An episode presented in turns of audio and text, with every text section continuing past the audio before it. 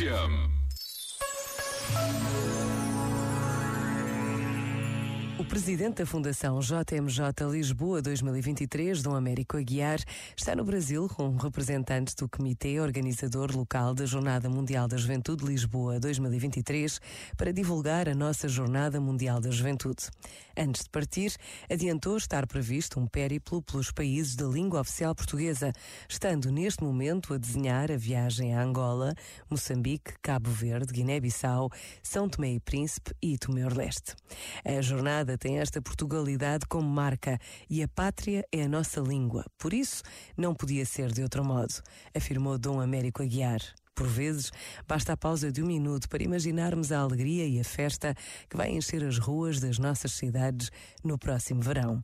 Pensa nisto e boa noite. Este momento está disponível em podcast no site e na app.